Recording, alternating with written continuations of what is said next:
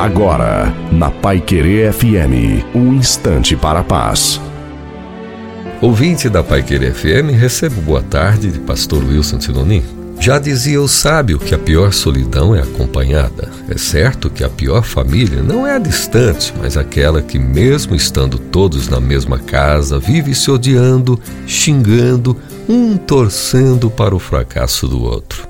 É preciso investimento em amor, que é compreensão, equilíbrio e fé em Deus. Invista no seu casamento fazendo o devido cultivo, pois as ervas daninhas surgem naturalmente. O jardim, por mais bonito que seja, se não for cultivado, logo será tomado pelos carrapichos da vida. Alguém elogiou o jardim de um colega dizendo-lhe: Que jardim bonito Deus te deu! O colega sorridente respondeu: É, mas quando ele me deu, o jardim não era bonito assim, viu? Não queira ter a pessoa certa do seu lado. Procure ser a pessoa certa. Um bom marido, uma boa esposa nem sempre se tem, mas normalmente se faz.